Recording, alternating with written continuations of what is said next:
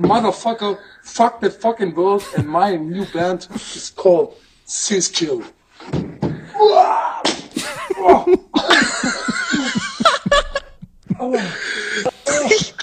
oh, mein Arsch. Oh, guck mal, es geht gar nicht runter. Perfekt, oder? Oh. Aua. Oh.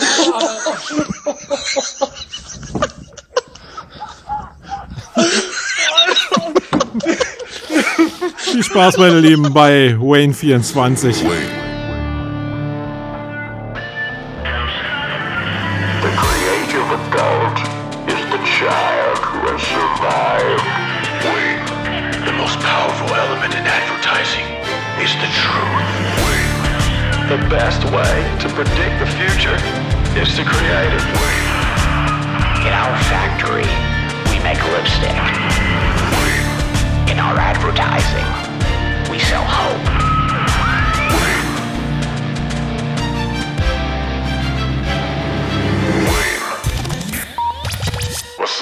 Ja, was sonst, meine Lieben? Hallo und herzlich willkommen zu einer weiteren Ausgabe Wayne, nämlich der Ausgabe Nummer 24. Mein Name ist Marco Young und ich bin der Host in dieser Sendung, nicht der Horst.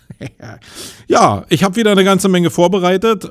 Sachen, die ich mit euch besprechen will hier in dieser Ausgabe. Und die stehen hier alle auf meinem Zettel, die könnt ihr gar nicht so richtig sehen. Und damit wir anfangen können, müssen wir immer einleiten. Das wisst ihr, eingeweihte Hörer von Wayne wissen, dass ich immer was einleiten muss. Und dazu gibt es diesen.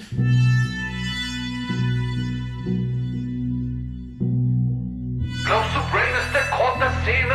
Dann wird es Zeit für die Metaebene. Ah.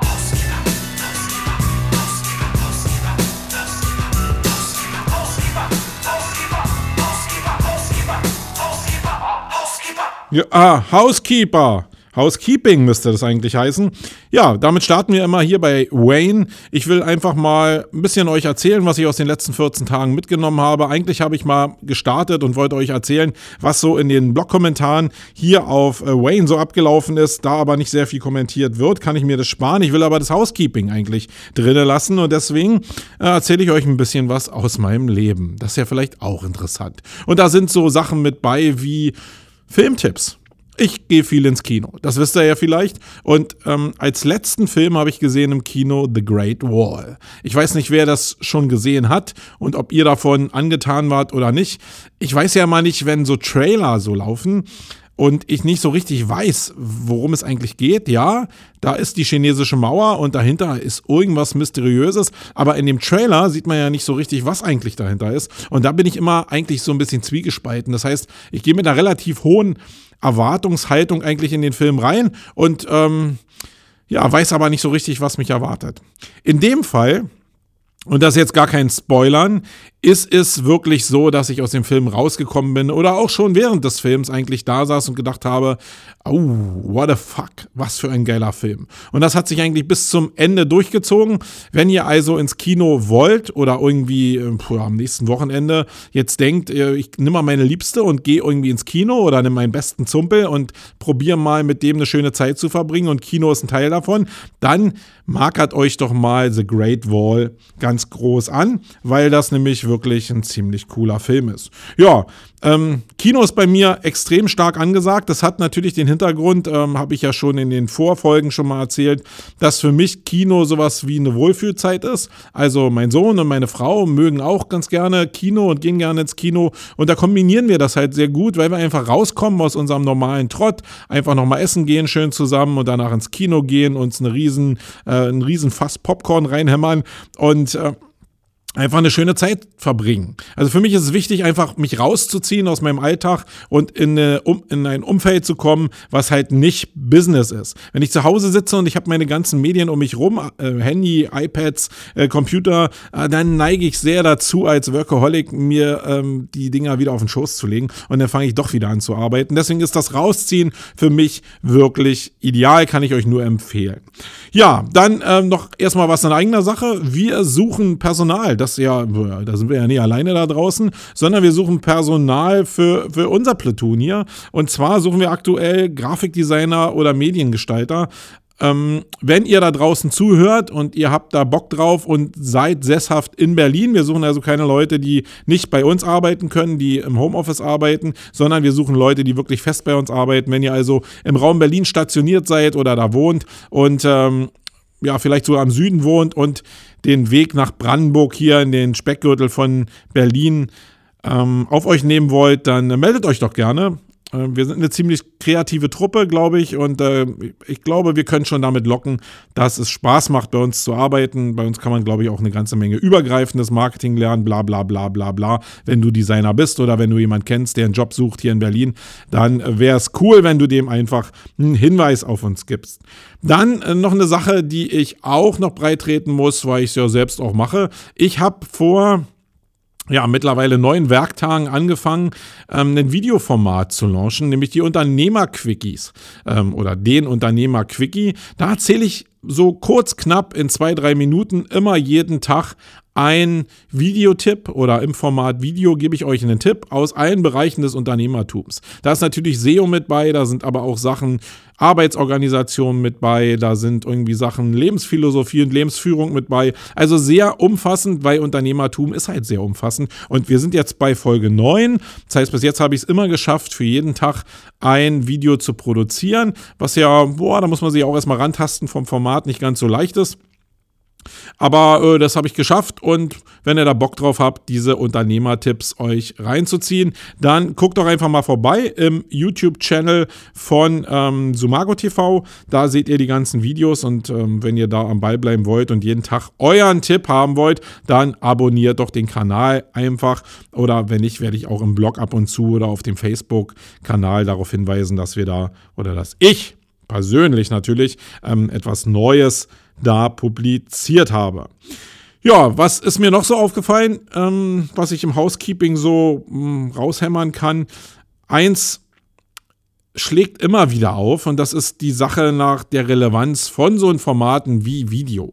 Also als ich damit gestartet habe, dieses Videoformat zu machen, ist es natürlich ganz klar, dass ich denke, dass die Leute ihre Zeit für mich opfern müssen, wenn sie sich diesen Tipp angucken. Deswegen sehr kurz gehalten und ich hoffe, dass ich mit den Tipps auch was mitgeben kann. Jetzt habe ich noch nicht so sehr viel Besucher eigentlich auf den Tipps. Ich muss auch sagen, ich hätte gehofft, da ist ein bisschen mehr drauf.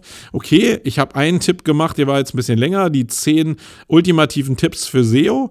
Ähm, da war auch sehr viel Traffic drauf, den wir auch in in Facebook äh, geshared haben. Da haben wir auch ein bisschen Werbung ehrlicherweise drauf gebucht. Und ich glaube, das Video hatte in Facebook 25.000 Aufrufe, das ist ja schon mal eine ganz schöne Hausnummer, aber die Sachen, die bei YouTube sind und da weiß ich eigentlich auch ehrlich selbst gar nicht immer so richtig, wie ich die Sachen share, ähm, share, wie ich die Sachen share, ähm, ob ich die Sachen jetzt nur bei Facebook ausspiele oder nur bei YouTube ausspiele, das ist ja so eine Sache, da kannibalisiert sich das ja so ein bisschen.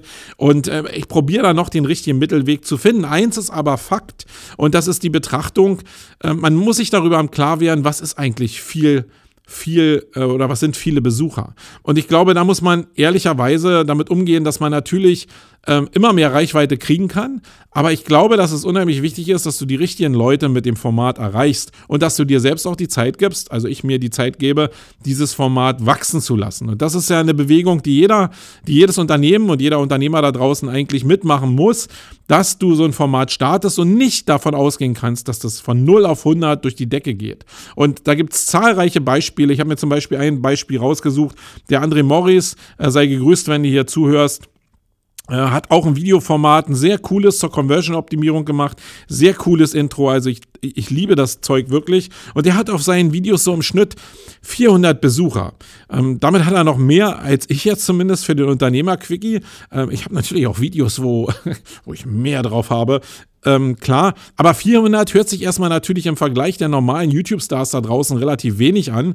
Aber ich glaube, die große Kunst ist, dass er wirklich 400 Leute da hat, die sich wirklich mit dem Thema Conversion-Optimierung beschäftigen und relativ intensiv beschäftigen und sich auch mit der Person André Morris beschäftigen und damit auch mit seiner entsprechenden Agentur. Und ich glaube, Menge mittlerweile ist nicht die relevante Größe. Das habe ich auf dem Jakobsweg ja schon mitgekriegt, dass es eigentlich um Community geht, so einen Kreis von Leuten zu haben, die dir wirklich folgen, die dir intensiv folgen. Und wenn du das wirklich eine Weile durchhältst, dann kann so ein Format ähm, auch erfolgreich werden. Aber das Schlimmste, und das meine ich mit meinem Format, das meine ich aber auch mit dem, was André da macht, ähm, das Schlimmste wäre, das Format jetzt einzustampfen und aufzuhören, weil man vielleicht selbst denkt, dass die Resonanz nicht groß genug ist. Deswegen, äh, lieber André, wenn du mir hier zuhören solltest, habe ich jetzt schon mal gesagt, aber kann ja durchaus sein, dann ähm, bleib bitte am Ball. Also würde mich sehr freuen, dass du das Format einfach weiter durchziehst, weil es wirklich sehr, sehr charmant ist und sehr authentisch ist. Und da rede ich ja immer drüber. Seid authentisch und guckt euch einfach mal das Intro an. Das ist André. So habe ich den kennengelernt. Und ähm, ich hoffe, du bleibst da am Ball. Ja, dann noch eine kleine Geschichte aus dem Leben. Ich habe ja gestern in Facebook einen WordPress Template Designer gesucht. Herzlichen Dank an alle, die sich da beworben haben oder sich gemeldet haben und mir Unterstützung angedeihen lassen wollten. Es waren so viele, dass ich hinterher äh, gar nicht hinterhergekommen bin, in Facebook zu antworten. Also wenn ihr keine Antwort von mir bekommen habt, jetzt aber diesen Podcast hört, dann wirklich so sorry. Ähm, da wird Social Media wirklich für mich einfach das ist ein Overflow, da, da komme ich einfach nicht mehr hinterher. Ich, ich habe mich jetzt für jemanden entschieden, der hat sich relativ schnell gemeldet und ich muss mal grundsätzlich sagen, dass die Auswahl von Freelancern in dem Bereich über Facebook und so natürlich für mich auch relativ schwierig ist. Es geht relativ ratzfatz, es melden sich auch immer sehr schnell sehr viele Leute. Die Frage ist, welchen wähle ich denn aus? Welchen? Äh, Freelancer und das gilt für alle Bereiche. Für mich sind so ausschlaggebende Kriterien. Natürlich Referenzen und damit meine ich jetzt nicht, dass das jetzt hier die super Referenzen für große Kunden sein müssen, sondern es müssen so Sachen sein, wo ich denke, ja, da muss man gewisse äh, ja, muss man schon straight sein, um die Sachen umzusetzen. Und ich muss das Gefühl haben, dass derjenige die Schlachtzahl, die wir hier bei Sumago an den Tag legen, äh, mitgehen kann, weil wir ackern wirklich hier ziemlich intensiv. Ich zumindest probiere meine Crew natürlich immer mitzuziehen. Das schafft man oftmals auch, nicht immer, aber oftmals schaffe ich es. Und ich suche natürlich auch Freelancer, die die Geschwindigkeit mitgehen können. Und da ist Kommunikationsgeschwindigkeit für mich ein, ein großer Fakt, neben dem, neben der Tatsache, dass natürlich die Referenzen zu uns als Platoon passen müssen, ist die Kontaktgeschwindigkeit natürlich für mich ausschlaggebend. Und wenn ich das Gefühl habe, jemand reagiert ziemlich schnell und ich komme sehr schnell in Kontakt und es gibt so, es baut sich so ein Chat auf, wo derjenige sehr schnell auch versteht, was ich eigentlich machen will, wo ich hin will, dann habe ich erstmal ein ganz gutes Bauchgefühl. Das heißt dann am Ende des Tages überhaupt noch nicht, dass über die Dauer der Zeit wirklich der Kontakt jetzt gut ist, aber das sind so erstmal die Schlüsselreize, die man bei mir persönlich erfüllen muss und ähm, ähm, das ist ähm, vielleicht für euch ganz lehrreich mal zu hören, wie ich an die Sache rangehe. Aus der Sache mündete so ein bisschen, dass der André Goldmann, er sei gegrüßt, falls du hier zuhörst, sich abends bei mir gemeldet hat und mir erklärt hat, ja, mein, jetzt, äh, du hättest mich auch direkt ansprechen können, aber du scheinst gar nicht zu wissen, dass ich sowas auch mache. Und da hat sich für mich wieder gezeigt, dass es ja genau so ist, wie ich auch in einem meiner Unternehmer-Quickies gesagt habe, du bist, was du zeigst. Und lieber André, ich weiß einfach nicht genug von dir. Das ist wirklich die ehrliche Meinung. Ich weiß, dass du bei 121 Watt äh, SEO-Schulungen gibst, dass du im SEO fit bist und äh, dass du dich mit Fotografie beschäftigst und mit Drohnen ein bisschen beschäftigst. Aber dass du jetzt ein Template-Bauer bist, das wusste ich nicht. Und die Frage ist immer, ist es mein Fehler? oder ist es dein Fehler? Und das glaube ich, so eine grundsätzliche Betrachtungsweise in der Selbstständigkeit oder im Unternehmertum grundsätzlich. Ähm, es ist ja so, dass viele davon ausgehen, und den nehme ich da überhaupt gar nicht aus. Ich habe diesen Fehler auch in den ähm, letzten Jahren oder überhaupt in meiner selbstständigen Zeit ganz oft gemacht, dass ich einfach davon ausgegangen bin, dass ich so viel im Netz mache, dass die Leute schon wissen müssen, was ich denn da draußen anbiete. Und das ist überhaupt nicht der Fall. Es ist diese Wahrnehmung abzugreifen von Leuten, die nichts direkt mit dir zu tun haben, die ist extrem wichtig. Also habe ich ja schon mal gesagt, mich würde interessieren, wenn du jetzt hier zuhörst bei Wayne, wie nimmst du mich denn wahr? Oder wie nimmst du Sumago wahr? Als SEO-Agentur, als Content-Marketing-Agentur, als nur verrückter Freak, als Veranstalter der Campix, als was werde ich überhaupt wahrgenommen? Weil das ja so wirklich ein Spiegelbild von dem ist, was wir hier eigentlich machen. Und Deswegen würde ich das ganz gerne hören und ich kann an dich, André, nur appellieren, zeig so viel wie möglich von dem, was du machst, damit die Leute dich einnorden können, wo du aktiv drin bist. Wenn du also Template Design, Bau für WordPress machst, dann musst du den Leuten das auch in irgendeiner Form zeigen. Entweder du packst es ins Marketing rein und äh, packst es irgendwo in dein E-Mail-Newsletter mit rein, etc. pp. Oder du baust entsprechende Formate oder Werbeflyer, die du verschickst. Irgendwo müssen die Leute herhaben, auch in der Masse herbekommen, was du denn da machst. Und Ich fand es ganz cool, weil wir damit direkt überleiten können zu dem nächsten Thema, nämlich zum Perspektiving. Das ist ja was, was ich genau eingeführt habe, um denjenigen, die ich hier bespreche, einfach mal eine Außenmeinung zu geben. Weil da sind natürlich Leute mit bei, die kenne ich schon ewig und drei Tage, zumindest über Social und die habe ich auch schon oftmals getroffen. Aber im Kern weiß ich oftmals nicht, was die machen. Und ich will einfach probieren, eine Außenmeinung hier zu erzeugen, einfach zu gucken, ob ich den Kern treffe, was die Leute denn da machen. Das können Sie selbst beurteilen. Und euch als Hörer natürlich diese Überleitung dazu gebe, was ähm, was ihr erwarten könnt, wenn ihr die Leute kontaktiert, welche Typen Mensch die vielleicht nach meiner Meinung zumindest sind. Und das hat ja was mit Networking zu tun und mit Kontaktfindung zu tun. Ich habe, das hat mir der Stefan gesagt, äh, da weiß ich, Stefan hört auf jeden Fall zu, also sei gegrüßt, Stefan. Der hat mir mal hier im Büro gesagt, ähm, dass ich mich manchmal schwer tue und dass es manchmal so ein Rumgedruckse ist und dass es gerade beim Johannes Beuys in, in der letzten Ausgabe relativ schlimm war. Und ich muss sagen, ja, es ist verflucht schwer,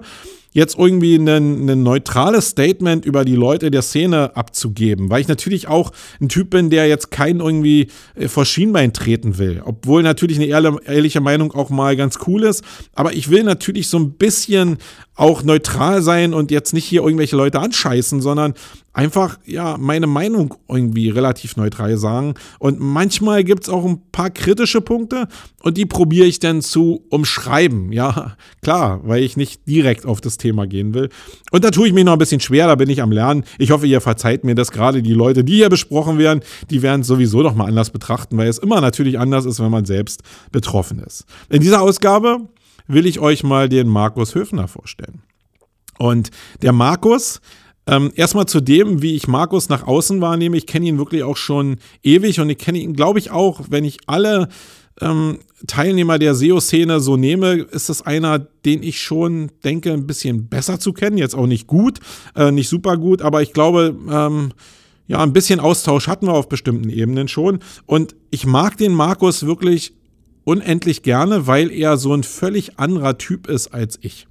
Ähm, er ist ja so der Ruhige, er kann extrem sachlich und eindimensional äh, Sachen erklären. Ähm, das ist so eine Problematik. Wenn ich was erkläre, dann probiere ich alle Perspektiven gleichzeitig zu beackern. Und er hat wirklich das Talent, eine Ebene wirklich runterzubrechen und wirklich auf den Punkt zu kommen. Damit tue ich mich ja bekanntlich manchmal schwer, weil in meinem Kopf halt so viele Dimensionen gleichzeitig ablaufen und ich immer denke, ja, wenn ich das für den mache, dann ist wieder der Aspekt und ähm, wenn der da abbiegt, dann muss ich den noch mit rein einnehmen. Äh, so ist er nicht, sondern er bricht es einfach runter. Und Markus selbst ist Chef einer Agentur, der Blow Fusion, und die haben sich hauptsächlich spezialisiert. Äh, und so nehme ich Blow Fusion wahr. Ich glaube, das entspricht auch so ein bisschen dem, dem Bild, was Markus auch will. In erster Linie als SEA-Agentur. Ähm, über seine Person selbst auch als SEO-Agentur, klar, also er hat eine Riesenexpertise in SEO, keine Frage, aber ich habe schon das Gefühl, dass mehr Außenwirkung da ist ähm, über SEA, so, so glaube ich zumindest, auch wenn ich äh, dem Markus so zuhöre. Und das dritte, der dritte Bereich, in dem ähm, Blowfusion arbeitet, ist Content Marketing. Und da muss ich wirklich sagen, da geht es um Formate, die wirklich sachlich und wirklich gediegen sind. Und das ist auch eine Sache, wo, wo wir uns so sicherlich unterscheiden. Wir machen so sicherlich auch viele Sachen, die ein bisschen längerfristig geplant sind und die eine größere Timeline haben. Aber wir machen auch sehr viele Sachen, die so quick and dirty sind. Einfach so aus dem Bauch heraus, auch für Kunden irgendwie einfach mal sagen, okay, hast du ein bisschen Zeit, probier einfach mal ähm, irgendwie noch ein Produktvideo zu machen und mehr aus der Hüfte rausschießen, was so die Leute im Tagesgeschäft so eintakten können. Und so wie ich Blow Fusion wahrnehme, machen die halt sehr viel sachliches Zeug, so Studien, ähm, ähm, wirklich Publikationen, die einfach ein bisschen, ja, sicherlich auch der Industrie geschuldet sind, in der sich Blow Fusion natürlich, glaube ich, schwerpunktmäßig tummelt. Und das sind, glaube ich, so, wenn ich das richtig mal rausgehört habe, so Chemie- und Pharmakunden. Ähm, ich weiß gar nicht, ob es so geschickt ist, sich immer auf so einen, so einen Bereich zu fokussieren. Aber wenn man in so einem, äh, ich nenne es jetzt mal, ähm, nach außen seriösen Bereich tätig ist, also ich glaube, das ist so Schlipsträger-Mentalität, dann äh, muss ich natürlich auch Formate bringen, die diesem ähm, Kli Klientel irgendwie gerecht werden. Und ich glaube, das machen die Jungs wirklich sehr gut. Markus ist sicherlich der Vordenker in dem Bereich, weil ihm gehört nun mal die Agentur und ähm, es ist ja nicht verwerflich als Agenturchef, dass man erkennen kann, dass es sein Footprint ist. Und ich glaube, das kriegt er äh, sehr gut hin. Wenn ich einfach mal gucke, was Blow Fusion selbst in der letzten Zeit gemacht hat, dann sind die, glaube ich, sehr ähnlich zu dem, was wir als Sumago gemacht haben.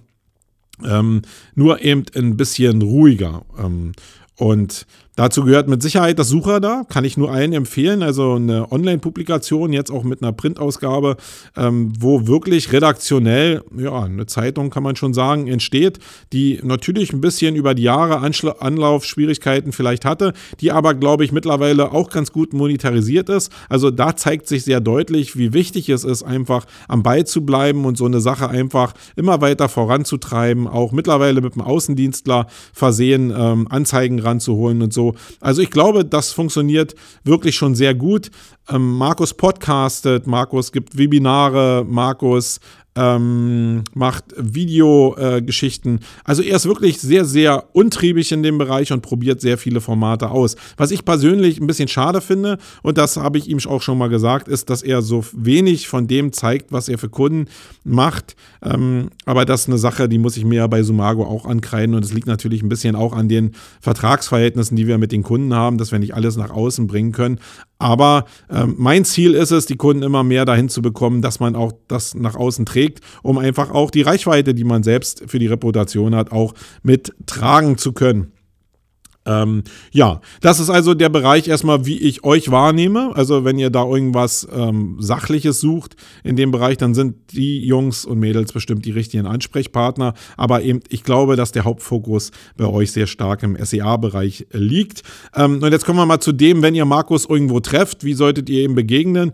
Ich glaube, Markus ist jemand, der nicht sofort Hurra schreit, wenn ihr ähm, ihn ansprecht. Er, er, er, redet mit euch, keine Frage, aber er ist eher ein zurückhaltender Typ. Und wenn ihr ihn trefft, er ist halt so ruhig, wie er in seinen Medien, ähm, in seinen, ähm, ja, in seinen äh, Content-Marketing-Formaten rüberkommt. So ist er auch als Typ. Also ich würde mal sagen, er ist eher einer, der erstmal Schritte zurückgeht und erstmal hört, was du für einer bist und dich.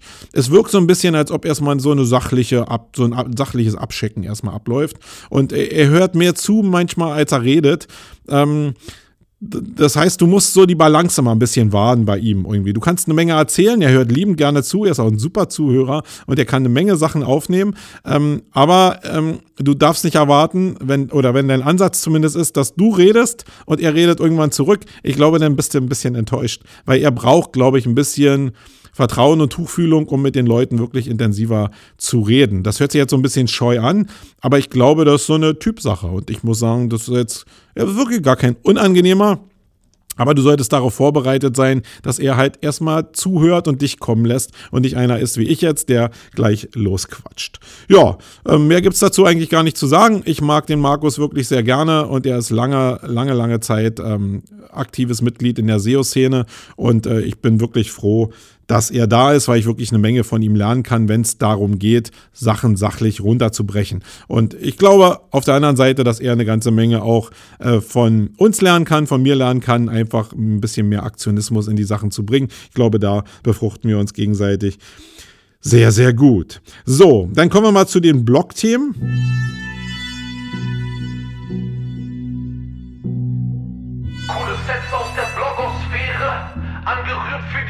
Die Legionäre.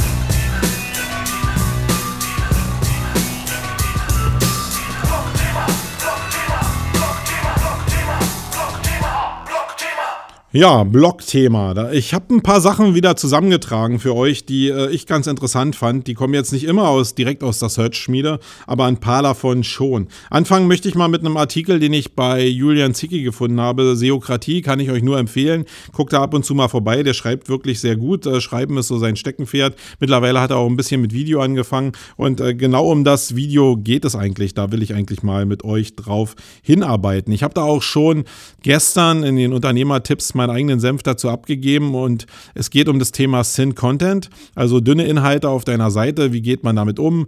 Ähm, jeder, jede Webseite, gerade Webseiten, die auch Shops haben, und das ist, glaube ich, das größte Problem und das größte Fragezeichen, ähm, haben ja irgendwann das Problem, sich anzugucken, ja, wie geht jetzt vielleicht Trust oder Ranking verloren auf meiner Seite, weil ich so viel dünnen Inhalt habe. Ähm, erstmal kurz die Definition, was, oder eine Definition will ich nicht sagen, aber eine Erklärung für das, was eigentlich Sin-Content ist.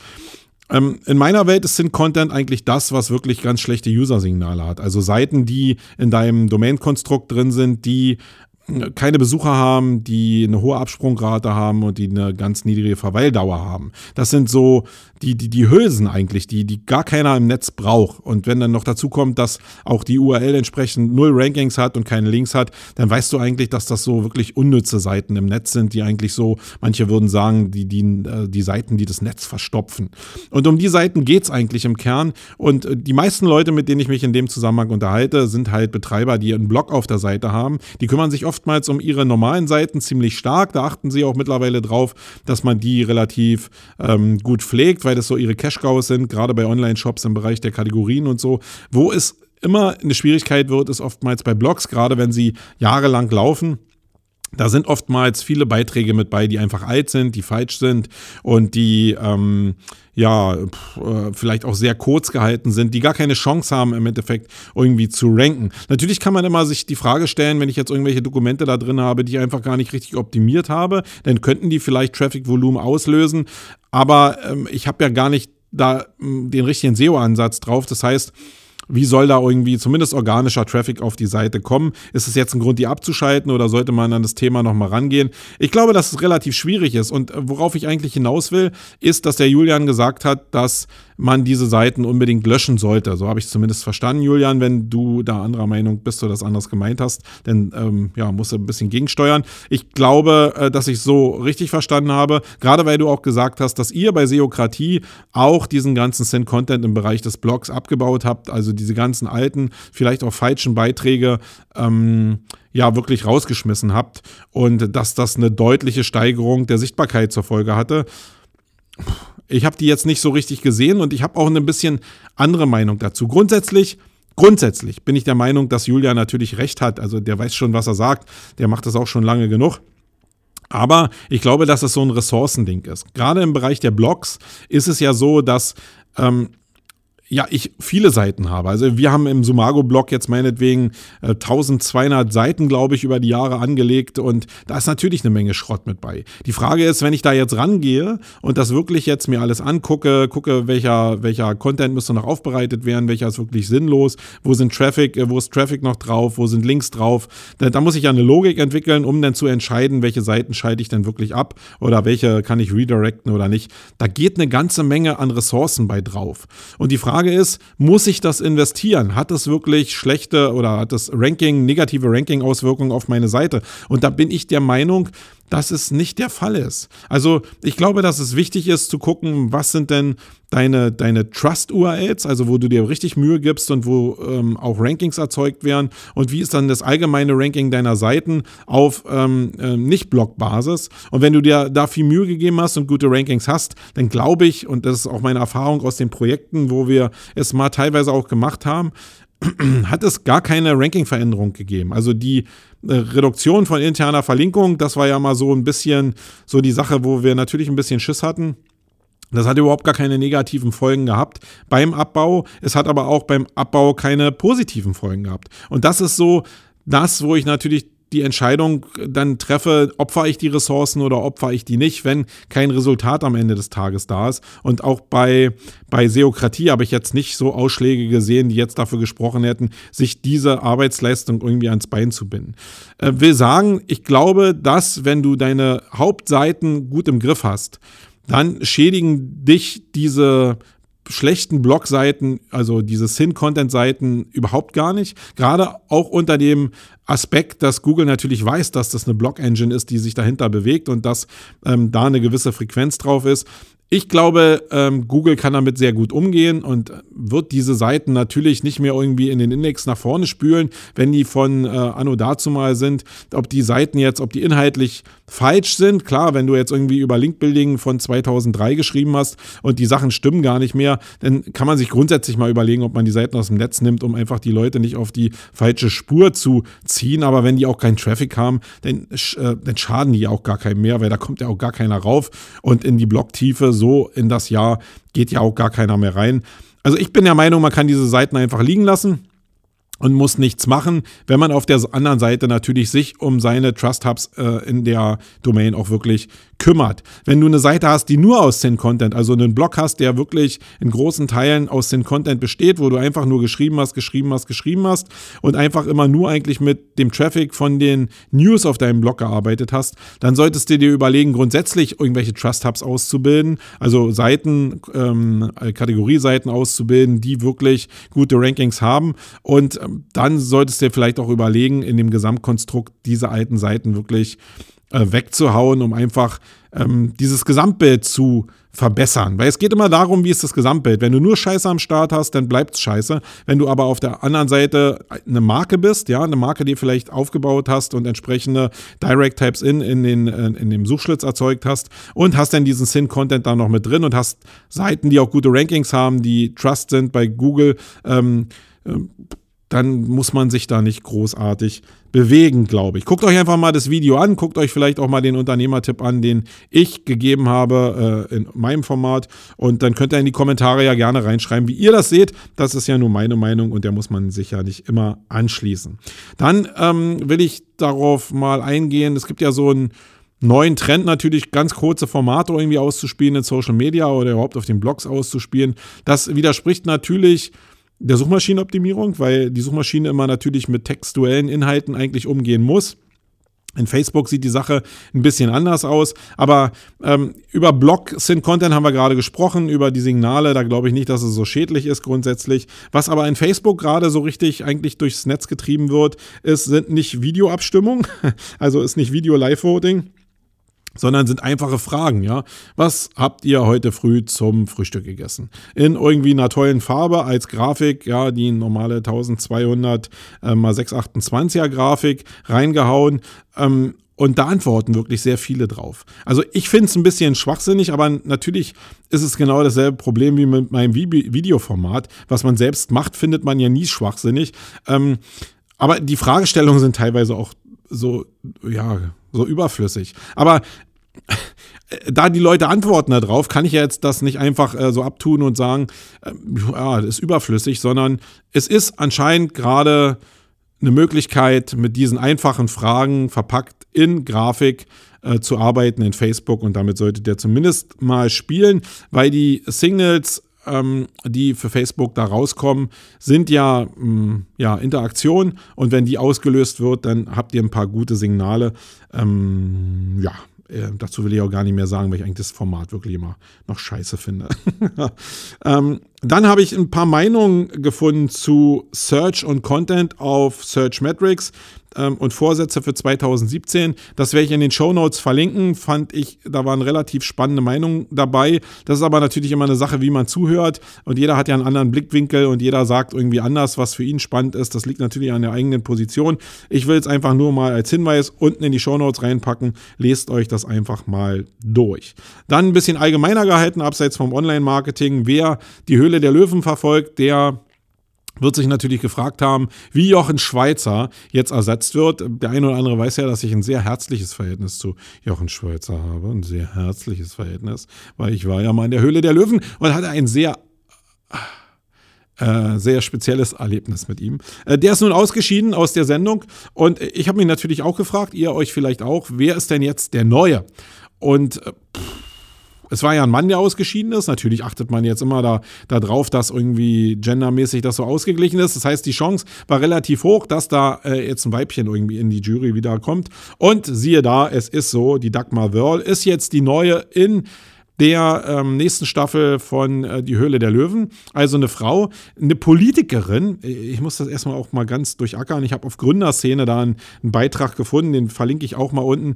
Ich weiß gar nicht, ob das die ähm, ob die aus diesem Whirl-Imperium kommt. Da gibt es ja diese Ski- oder Sporthersteller irgendwie, die kenne ich zumindest aus Bayern, ob das so das Whirl auch ist, wo, wo sie herkommt. Auf jeden Fall hat sie so eine politische Karriere, glaube ich, in Bayern gemacht, äh, macht sie immer noch und hat aber irgendwie in der Hinterhand irgendwie eine Familie, die sehr stark im Business drin ist, auch wohl recht wohlhabend und ich bin mal gespannt, ich kann sie gar nicht so richtig einschätzen, was da passiert, aber ich finde es ja gerade cool, weil da einfach mal neues Blut reinkommt und du dann mal guckst, bei Ralf Dümmel wusste ich auch zu Anfang nicht, ähm, wer er ist.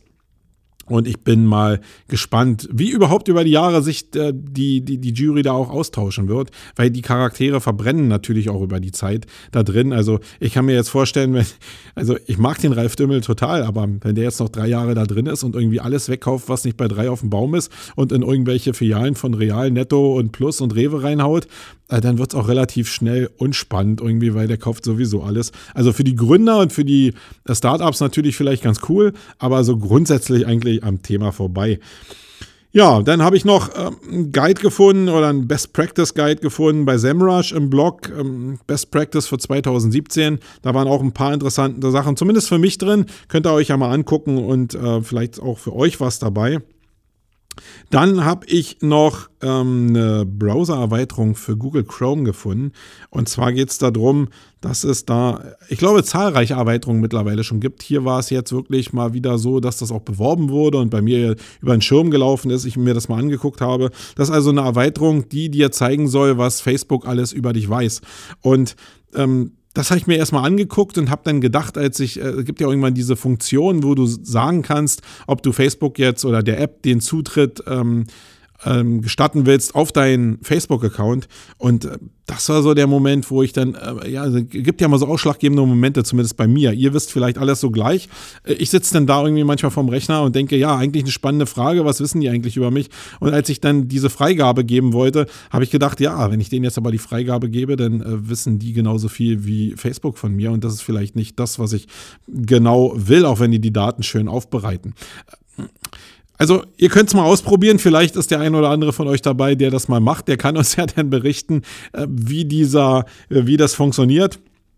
Ich muss sagen, äh, seid ein bisschen vorsichtig, glaube ich, mit diesen ähm, mit, diesen, mit dieser Datenherausgabe, weil mir war auch nicht ganz klar, was mit den Daten passiert. Natürlich äh, saugen die dann alle Daten aus Facebook raus und aggregieren die für dich, aber was jetzt das Handling, wenn sie erstmal die Daten haben, äh, ist von dem äh, App-Anbieter oder von dem Erweiterungsanbieter, pff, das erschließt sich mir nicht so ganz. F fand ich ein bisschen ein schwieriges Thema. Liest euch das einfach mal durch und äh, berichtet einfach. Ja, das war es aus den Blogs. Da habe ich auch gar nicht mir ähm, so viel tiefer angeguckt. Ich glaube, da war auch gar nicht jetzt so viel mit bei. Die meisten Leute sind da, glaube ich, noch nicht so richtig aktiv. Die Leute, die sowieso in ihren Publikationen viel schreiben, da ist ja sowieso immer viel Gesülze mit bei, weil das Geschäftsmodell natürlich genau darauf basiert.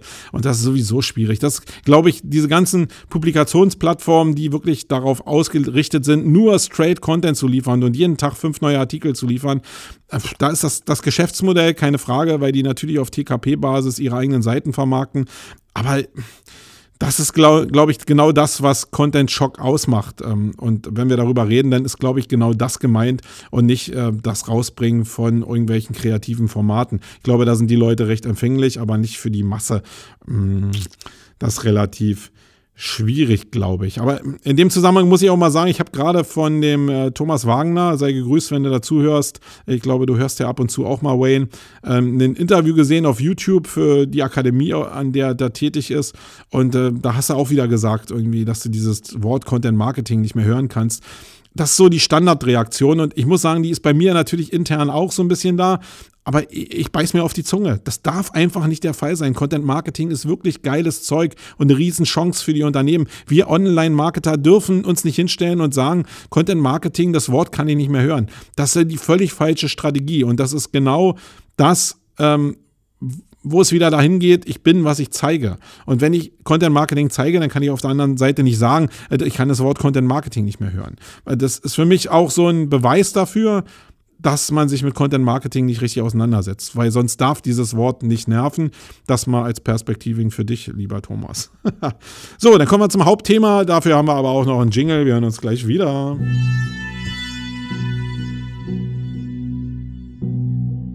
Denke groß wie eine Daisy Cutter. Sei bereit für das Main-Geschnatter. Ah.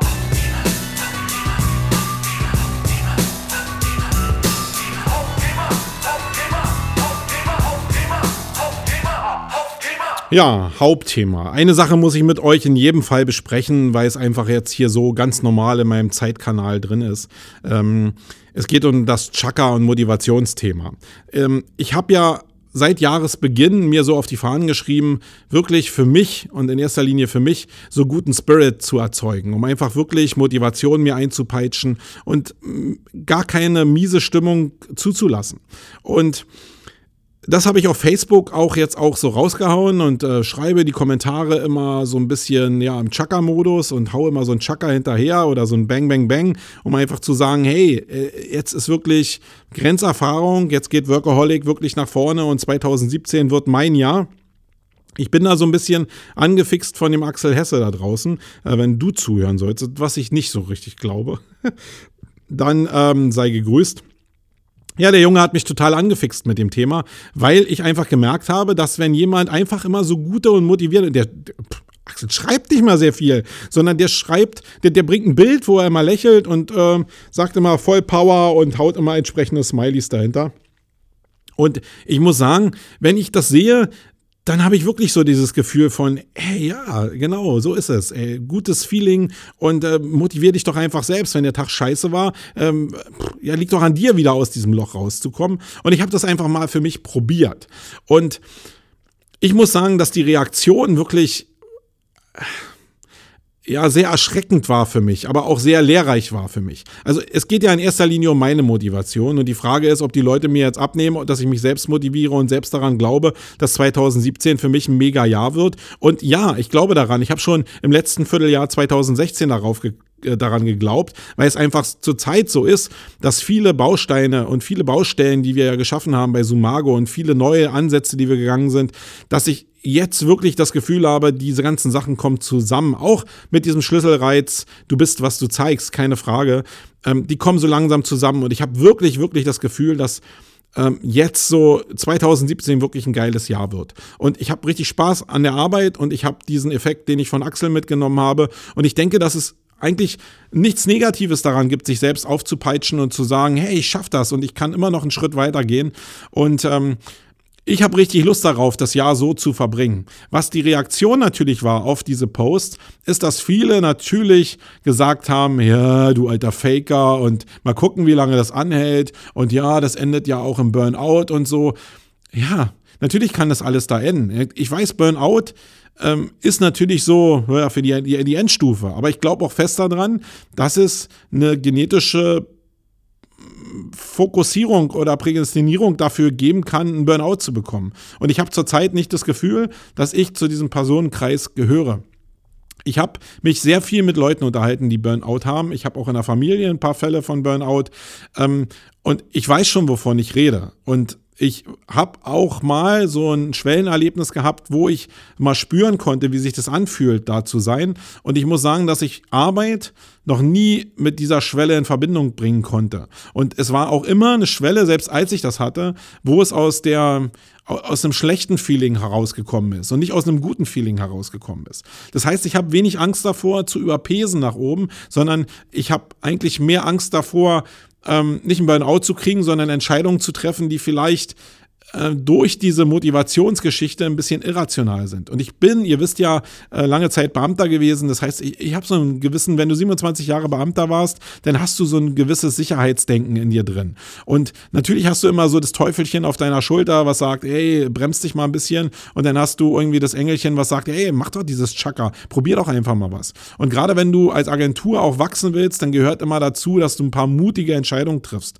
Und das machst du halt nicht, wenn du depressiv bist oder wenn du schlecht motiviert bist oder wenn du immer auf den Teufel hörst, der auf deiner Schulter sitzt, sondern du musst diesen Schritt machen, wenn dir dein Herz so ein bisschen sagt, ja, mach diesen Schritt und natürlich auch, wenn du motiviert bist. Es gibt aber gar keine Lösung dafür. Die Lösung ist, eine Waage für sich selbst zu finden. Dazu muss man aber alle Bereiche mal ausprobiert haben. Und das kann ich euch auch nur raten. Wenn Leute auf euch zukommen und sagen, hey, jetzt bremst dich mal ein bisschen, ähm, nee, musst du nicht, sondern du musst die Erfahrung selber machen. Das ist diese Herdplattenmentalität. Ich kann meinem Sohn ständig sagen, was er ändern soll.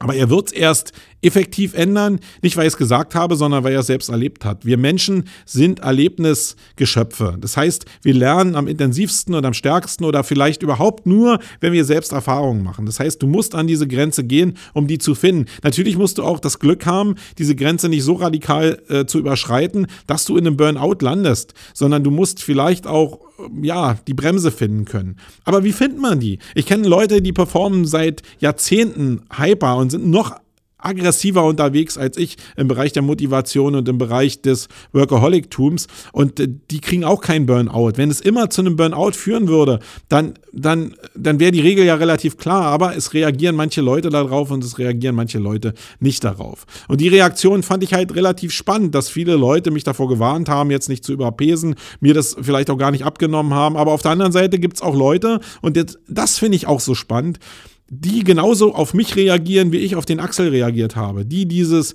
die, diese Motivation aufnehmen in diesen ganzen Post und sich jetzt wirklich hinsetzen und auch sagen, ja, mein Tag wird auch geil. Wenn der, wenn der Tag bei dem Young geil wird, dann wird mein Tag auch sehr geil. Und das ist doch faszinierend, dass es so zwei Ebenen gibt eigentlich. So die Leute, die Angst davor haben. Und ich glaube, da kann man auch Charaktere sehr gut ableiten von oder auch Geschichten sehr schön ableiten von. Und du hast auf der anderen Seite die Leute, die wirklich jetzt sagen, ja, ich mache es auch und ich lasse mich davon motivieren. Ähm, und wenn ich darüber nachdenke, bin ich ganz schnell in diesem Bereich schnell und hektisch reich auch drin. Ja, du kommst ja gar nicht dran vorbei. Diese schnell und hektisch reich Nummer und äh, die läuft ja sehr stark über diese Motivationstrainer zum Beispiel. Wer sich das und ich verfolge das von außen relativ stark mal beobachtet hat, wie diese ganze Szene sich zusammensetzt, da sind sehr viele Einpeitscher-Typen mit bei. Das hat natürlich immer so ein bisschen was von Sektentum, weil ähm, das natürlich da von denen bekannt ist. Aber es ist ja von der Grundfunktion nicht schlecht, sich gegenseitig zu motivieren. Wenn ich also zu irgendeinem Workshop gehe und ich komme hinterher raus und bin total geflasht und kann sachlich auch meine Emotionen irgendwie selbst in Grenzen halten, dann ist es doch was Positives, dann ist doch daran nichts Negatives, äh, sondern ich habe positive Energie geladen und das haben halt die schnell und hektisch reich Jungs auch verstanden, welche Kraft dahinter steht, auch sein Klientel zu aktivieren und zu motivieren, weil es sind ja nicht nur Leute wie jetzt in Facebook, die man motivieren kann, sondern es sind natürlich auch Leute, die die Produkte kaufen, die man dann auch motiviert, die Produkte zu kaufen. Die Frage ist ja nur, und darum geht es mir eigentlich immer, was verkaufe ich denn da? Verkaufe ich jetzt ähm, AfD-Plakate, sage ich jetzt mal ganz ketzerisch, oder Trump-Plakate? Oder äh, äh, verkaufe ich seriöses Zeug, wo die Leute halt nicht irgendwie abgezockt und beschissen werden, mehr oder weniger? Und äh, das ist am Ende des Tages ja die Frage. Aber das heißt ja nicht, dass der Hebel hin zum Kunden der falsche ist, sondern ich muss diesen Hebel gehen. Äh, das ist ja genau der Ansatz von Populismus, den ich jetzt gesagt habe, dass ich ähm, euch erklären wollte, ja schon in der letzten Ausgabe, dass Populismus für mich im Jahre, im Jahre 2017 auch so ein Riesenschlüssel ist, um einfach diese Motivation zu erzeugen. Gerade wenn die Welt so scheiße ist, muss man halt sehr stark daran arbeiten, zu gucken, äh, wo kommt denn die Motivation der Leute her? Wie kann ich sie in eine bestimmte Richtung drängen? Und dann ist es ja am Ende so, dass ich sie motivieren kann und sie in mein, nennen wir es jetzt mal online-marketing-mäßig, in meinen Verkaufsfunnel drücken kann. Und dann kann ich ja immer noch ein Produkt haben, was am Ende des Tages cool ist. Ich muss ja nicht irgendwie ein Abzocker sein. Natürlich kann ich ein 10-Week Change Buddy Programm aufbauen und weiß natürlich darum, dass ja, 90 Prozent der Leute, die dieses Programm machen, es nicht schaffen werden, so dünn zu werden und so drahtig zu werden wie Detlef die Soest. Äh, davon lebt natürlich dieses System sehr stark und der Reichtum, der bei ihm natürlich entsteht. Aber nun seien wir mal ehrlich, die, das System, in dem wir leben, funktioniert genau so. Jede fucking Creme da draußen, die ihr im Supermarkt seht, suggestiert euch, dass ihr faltenfrei seid oder dass ihr eine schönere Haut bekommt oder Anti-Pickel-Creme, die sagt, ähm, ihr habt weniger Pickel. Es geht genau darum und die, die Unternehmen wissen doch, dass das gar nicht stimmt. Jede Studie, die ihr kennt zu äh, Hyaluronsäure, die irgendwie deine Haut ein bisschen glatter erscheinen lässt. Da gibt es ja die großen Studien, die belegen, dass es im Endeffekt nur vielleicht minimal wirkt. Und trotzdem wird mit einem riesen Werbeaufwand, äh, werden Leute irgendwie in diesen Kreis mit reingezogen. Das heißt, so weit weg ist doch das alles gar nicht. Und ähm, ja, du kannst diesen Hebel immer noch dazu nutzen, um am Ende des Tages coole Produkte an den Mann zu bringen. Die Frage ist nur, wer definiert, was cool ist. Das ist ja sowieso so eine grundsätzliche moralische Einstellung. Was ich nur nicht mehr zulassen will bei mir selber, ist, dass ich radikal verteufle, was die Jungs und Mädels da, draus machen, äh, draußen machen, sondern ich lasse mich jetzt auf das Thema ein Und so funktioniert die Welt. Und ich probiere die Welt natürlich für meinen Teil ein bisschen ehrlicher zu machen, auch mit den Dienstleistungen, die wir anbieten. Aber das ist auch natürlich eine Betrachtungsweise. Ob jeder Kunde, der jemals bei Sumago war, denkt, dass wir immer nur den geilen Scheiß machen, das will ich auch mal in Abrede stellen irgendwie. Ich weiß schon, irgendwie jeder hat seine Baustellen und nicht jedes Kundenprojekt ist immer ideal gelaufen, ja. Sondern da sind auch Sachen, die denn nicht im SEO schlecht gelaufen sind, sondern die gerade oftmals in der Kommunikation nicht so doll laufen. Ähm, das passiert jeder Agentur und jede Agentur, die da sagt, äh, sowas passiert nicht, ähm, die lügt ja sowieso. Aber vielleicht wollen die Leute auch angelogen werden, weil es will ja auch keiner hören, dass jetzt vielleicht eine Agentur so freimütig äh, zugibt, dass auch mal was schiefgelaufen ist. Ähm, das will ja keiner hören, sondern außen wollen die Leute mal hören, hey, unsere Projekte hundertprozentig äh, erfolgreich. Ähm, so ist die Welt nicht, hat vielleicht was auch mit menschlicher Reife zu tun. Also, lange Rede, gar keinen Sinn. Ich werde dieses Chaka-Ding weitermachen, das habe ich mir vorgenommen. 2017 wird mein persönliches Jahr, wird auch agenturmäßig mein persönliches Jahr. Und lasst uns doch mal am Ende des Jahres schauen, wo wir dabei landen und nicht jetzt schon sagen, ähm, ich trete auf die Bremse und äh, jetzt halt mal die Luft an. Äh, weil das hat natürlich bei dem einen oder anderen so ein bisschen was von, äh, ja, der hat jetzt die Aufmerksamkeit und ich nicht. Ähm, aber jeder macht seins. Der andere schreibt und der andere äh, schreit halt in die Welt hinaus. So sind die Leute halt unterschiedlich und ich werde es weitermachen. Die Leute, die sich motiviert fühlen davon, ähm, ja, das freut mich einfach. Und die Leute, die das so ablehnen, weil sie es mir nicht abkaufen, die, ja, weiß ich nicht. Ich kann immer nur sagen, entfreundet mich auf Facebook, aber das machen ja die meisten Leute auch nicht. Ich weiß auch nicht, ob es die richtige Reaktion ist. Ähm, ich kann nur empfehlen, ertragt mich vielleicht. Das das Einzige war. Ich werde es nicht abstellen. Ich war immer ein Typ, der seinen Kopf durchgesetzt hat und sein eigenes Zeug gemacht hat und nicht dem weißen Hasen hinterhergerannt ist. Deshalb, äh, wenn ich selbst spüre, das ist für mich die richtige Entscheidung, dann werde ich das den Weg so weitergehen. Äh, da müsst ihr euch einfach drauf einstellen. So, das war das Hauptthema. Ich hoffe, das hat euch ein bisschen was gebracht. Wenn ihr noch Fragen dazu habt, einfach unten in die Kommentare was reinschreiben und ich werde dann antworten. Oder der neueste Trend ist ja Personal Messaging. Ihr schreibt mir eine persönliche Nachricht. Da kommt immer so, äh, da kommen immer so 20 Sachen und beim Kommentar kommen immer vielleicht so zwei Sachen. Das heißt, äh, groß im Trend sind ja sowieso persönliche Nachrichten nach so einem Podcast und den Weg könnt ihr natürlich auch weiterhin gerne gehen. So, kommen wir mal noch zu den Events. Da habe ich diesmal noch ein bisschen was zu sagen. Bis gleich.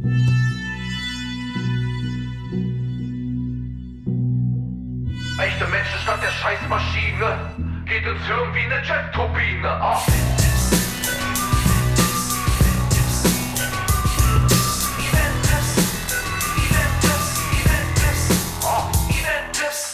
Ja, Event-Tipps. Ähm, ich habe ja in der letzten Ausgabe das ein bisschen ausfallen lassen, weil ich einfach nicht so viele Events hatte. Jetzt kommen natürlich so, jetzt geht die Eventzeit ja eigentlich auch erst so richtig los und dann auch Schlag auf Schlag. Ja, werdet ihr gemerkt haben, dass äh, der Event Eventbereich sich wirklich extrem verdichtet hat. Äh, da ist eine Menge, hat da stattgefunden. Und natürlich findet auch im März wieder die Campix Week statt und da will ich erstmal ein bisschen was noch zu sagen. Natürlich euch erstmal darauf aufmerksam machen, dass äh, die Campix Week überhaupt ist. Das heißt, wir haben noch glaube 20 Tickets für die Campix Week an sich. Wer also sich eine ganze Woche Online-Marketing durch Überforderung antun will ähm, und Leute kennenlernen will und wirklich hardcore was lernen will und mit Brainfuck äh, Mind da rauskommen will, der sollte vielleicht noch eins der 20 Tickets sich da äh, buchen. Wir haben noch Tickets für die ähm, Contentix, die sich ja um Content Marketing dreht. Da sind wir, da können wir noch eine ganze Menge Tickets raushauen. Irgendwie, da werden wir so am Ende des Tages vielleicht so 350 Leute werden. Das ist zumindest das angepeilte Ziel. Da haben wir jetzt noch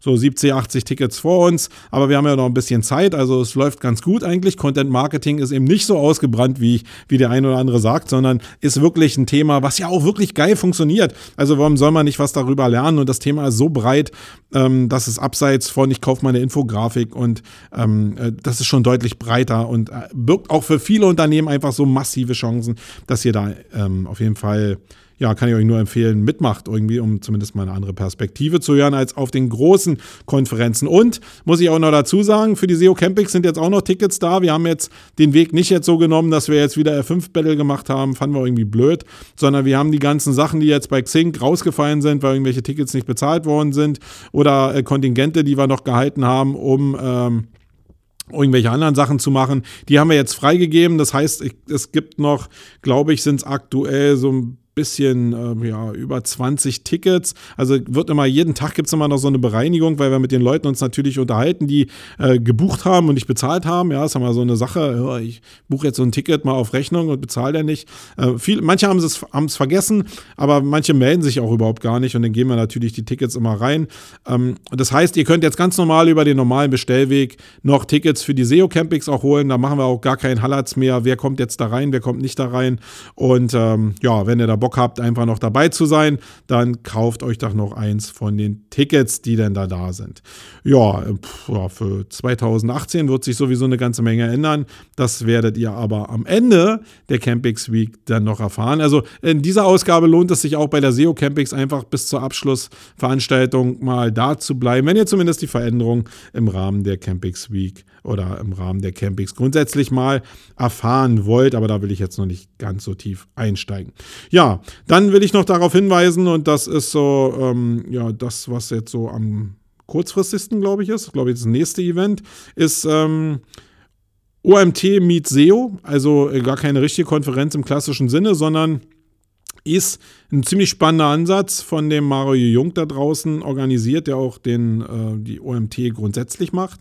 Der hat für den 21.02. Ähm, sowas wie ein Webinar, eine Webinarkonferenz ins Leben gerufen. Das heißt, da wird es einen ganzen Tag oder zwei Tage, nee, ich glaube einen Tag, wird es ähm, Webinare geben von wirklich sehr vielen Leuten aus der SEO-Szene, die alle gesagt haben, okay, wir steuern was bei und äh, wir machen da jeweils eine, ich glaube, eine Stunde geht immer jeweils so ein Webinar, wir machen da was. Da können viele Leute dabei sein, gerade viele Leute dabei sein, die nicht die finanziellen Möglichkeiten haben, um so oft zu Konferenzen zu fahren oder auch vielleicht gar nicht die Möglichkeit haben, zu Konferenzen zu fahren. Die können da ihr Wissen abholen und einfach mal gucken, wer da was erzählt. Ich glaube persönlich ein ziemlich anstrengendes Format. Also nicht nur für die Leute, die da sprechen, sondern äh, ich gucke ja auch eine ganze Menge Webinare und ich bin nach einer Stunde Zuhören und Gaffen auf den Monitor schon relativ ermüdet, muss ich sagen. Ähm, auch anders ermüdet, als wenn ich bei einer richtigen Konferenz bin, wo irgendwie eine Atmosphäre ist, wo der Mensch da vorne irgendwie agiert. Das hält mich irgendwie wacher als bei dem Webinar. Ähm, ich weiß nicht, wie es euch geht. Wieder der Aufruf, schreibt es mal in die Kommentare oder sagt es mir, wie eure Erfahrungen da sind. Ich bin aber wirklich mal gespannt, wie sowas abläuft. Ich habe da null Erfahrung. Ich habe auch null Erfahrung mit Webinaren, muss ich mal sagen. Also im Gegensatz zu dem Markus Höfner, den ich vorhin erwähnt habe, im Perspektiving, habe ich noch nie in meinem Leben ein Webinar gemacht. Und ich bin mal gespannt, ähm, wie ich das mache. Und vor allen Dingen bin ich mal gespannt, wie ich so ein Format ein bisschen pervertieren kann. Ähm, weil eins ist auch klar, ich will nicht einfach nur ein Webinar machen, sondern ich gucke schon, wo ich da irgendwas machen kann, was auch ein bisschen nicht so gewöhnlich ist. Ähm, das ist halt äh, Young Style. Ja, sonst ist, sind noch die Online-Marketing-Rockstars, die sind, ich glaube, am 2.3., ich bin mir jetzt gar nicht so sicher, äh, ich glaube, am 2.3. sind die in Hamburg. Ähm, da geht es ja auch schon durchs Netz, wer ist da, wer ist nicht da. Ich bin auf jeden Fall da, ähm, obwohl das natürlich genau, glaube ich, der Donnerstag oder Freitag vor der Campings Week ist. Also am 6. fangen wir ja mit der Campings Week an. Und das ist natürlich schon eine, Hausnummer für mich, da irgendwie noch da äh, hinzufahren. Aber ich muss sagen, ähm, Gary Vaynerchuk habe ich ja schon gesehen. Ich glaube, der war vor zwei Jahren schon mal da. Und das war schon ein echtes Highlight. Ich mag den Jungen ja wirklich. Aber wen ich noch mehr mag aktuell, ist den Cassie Neistat. Und der kommt auch zu den Online-Marketing-Rockstars. Deswegen muss ich da auf jeden Fall hin, um einfach nur den Jungen zu sehen und einfach mal sprechen zu hören, weil ich muss manche Leute habe ich mir zumindest vorgenommen, einfach mal live gesehen haben, um so eine Einordnung zu kriegen, was sind das überhaupt für Typen. Da hilft es nicht, die einfach in YouTube zu sehen oder zu, zu lesen, was die schreiben, sondern ich, ich bin so ein Typ, ich muss sehen, was das für Menschen sind, dann kriege ich erst ein Gefühl dafür, ähm, äh, ja, äh, was das für ein Mensch ist. Also mir, bei mir ist es so. Ähm, das vielleicht so die Profiler-Geschichte, die ich mal bei der Polizei gelernt habe. Die kommt da so ein bisschen durch. Ja, und dann ist, ähm, ja, dann ist äh, CampX und dann ist SMX und dann geht der Zirkus natürlich noch weiter.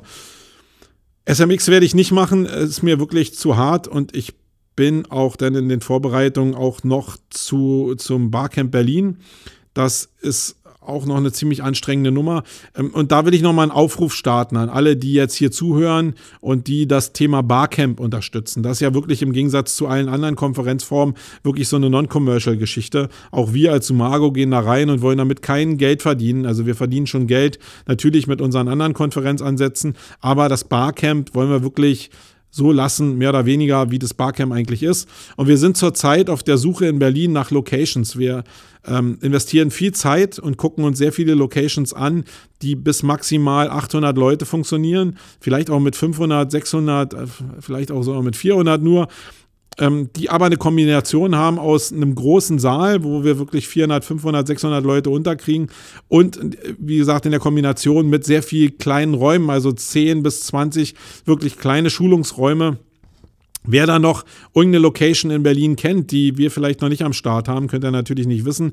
Ähm, deswegen meldet euch einfach, wenn ihr eine Location kennt oder irgendjemand kennt, der eine Location kennen könnte, dann vermittelt uns den gerne, ähm, weil das hilft einfach deutlich, dass wir ähm, mit dem Event schneller vorankommen. Und Location-Suche ist wirklich für so eine Veranstaltung so, so die, die Schlüsseldisziplin. Und gerade für ein Barcamp, was ja sehr darauf basiert, kleinteilig, kleinzellig und sehr networkig-lastig zu arbeiten, ist es wirklich sehr schwer, da eine Location zu finden. Und wir suchen natürlich auch eine Location, die in Berlin ist ähm, und die zentral in Berlin ist, weil der Ansatz natürlich anders ist als bei der Campix, wo wir die Leute ja relativ weit rausziehen. Und ähm, ja, also wenn ihr da noch einen Tipp habt, immer gerne raus damit. Ja, das war's auch. Ich gucke gerade mal auf, die, auf den Zähler hier. 59 Minuten, fast wieder eine Punktlandung. Ja, wir hören uns dann in zwei Wochen wieder. Hört fleißig und seht euch fleißig die Unternehmertipps an, die ich auf YouTube da raushaue.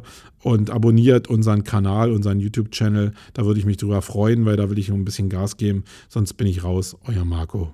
Bis in 14 Tagen. Tschüss. Wait.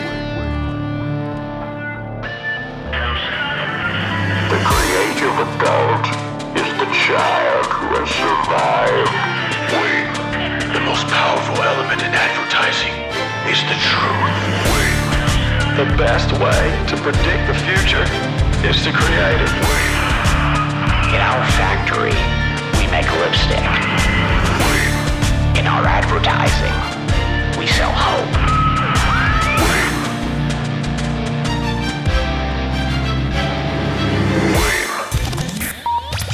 We. Sonst?